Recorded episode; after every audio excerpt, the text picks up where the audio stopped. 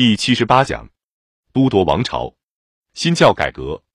萨默塞特第一次成为摄政王时，他同时也是新教领袖。年轻的爱德华六世也被培养成了新教徒。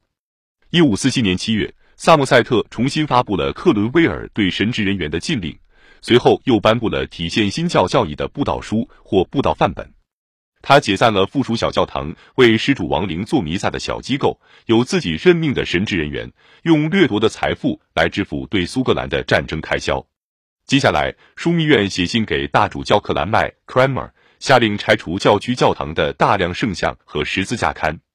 王室迅速占有了所有剩余的神殿，里面的珍宝和圣盘，曾经把英国教区教堂装点的富丽堂皇的雕像和壁画被砸碎或被涂上石灰。一五三八年，亨利八世破坏了作为朝拜中心的圣堂，特别是坎特伯雷的圣托马斯贝克特 （Thomas Becket） 圣堂，但允许其他圣堂保留下来。萨默塞特完成了已经开始的破坏行动，全面毁灭与天主教礼仪和仪式相关的绘画、雕塑、金属制品和刺绣。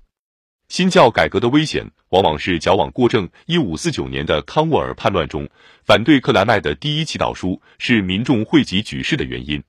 传道者的许可制度到一五四八年九月已瓦解，萨默塞特被迫暂时禁止所有布道，无论是否获得许可证，他只支持宣讲官方布道书。他承诺结束所有宗教争议和建立统一秩序。而克兰麦希望让英格兰成为欧洲宗教改革的中心。他写信给不来梅改革宗教会领袖艾伯特·哈登伯格 （Albert Hardenberg）：“ 我们渴望在我们的教堂宣扬上帝的真正教义。我们完全不希望变化和不稳定，也不希望模棱两可。但是，抛开所有世俗的考虑，我们希望向后人传递一种真实、明确的、符合圣经规则的教义形式。”让所有国家都尊重我们的教义，它由学识渊博、虔诚的信徒组成的权威来表述。这教义也给所有后代传下可供模仿的模式。为了实现这一重要想法，我们认为有必要得到学者的帮助，把他们的观点与我们自己的观点加以比较，这样可以消除教义上的争议，建立一个完整的、真正的教义体系。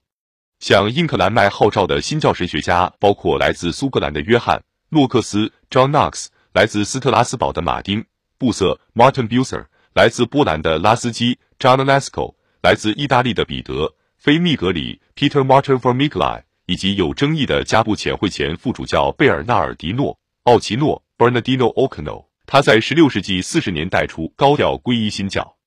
然而，克兰麦不是一个激进的人。到了1550年，他自己皈依了圣餐里的新教神学。但他认为他的首要责任是维护英格兰教会的秩序和体面，这意味着要保留教士的法医和许多旧的天主教礼拜仪式。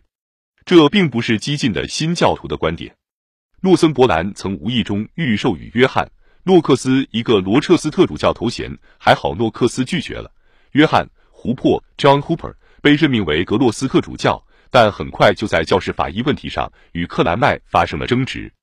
不久。克兰麦开始意识到，宗教统一只能以牺牲一致性为代价。他的公导书的两个版本（一五四九年、一五五二年）不仅需要得到议会批准，也必须通过教会统一条例强制执行。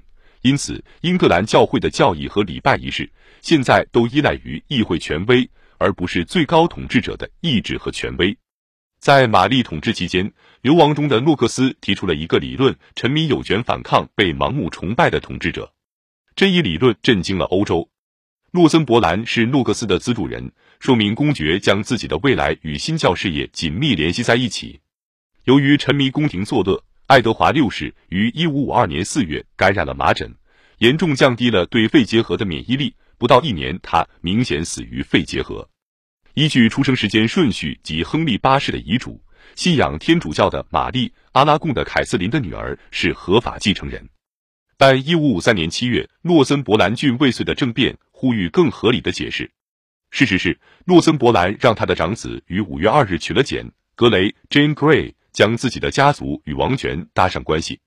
简是萨福克 （Suffolk） 公爵夫人亨利八世的妹妹玛丽·都铎的长女。根据亨利八世的遗嘱，简是排在玛丽公主和伊丽莎白公主之后的王位继承人。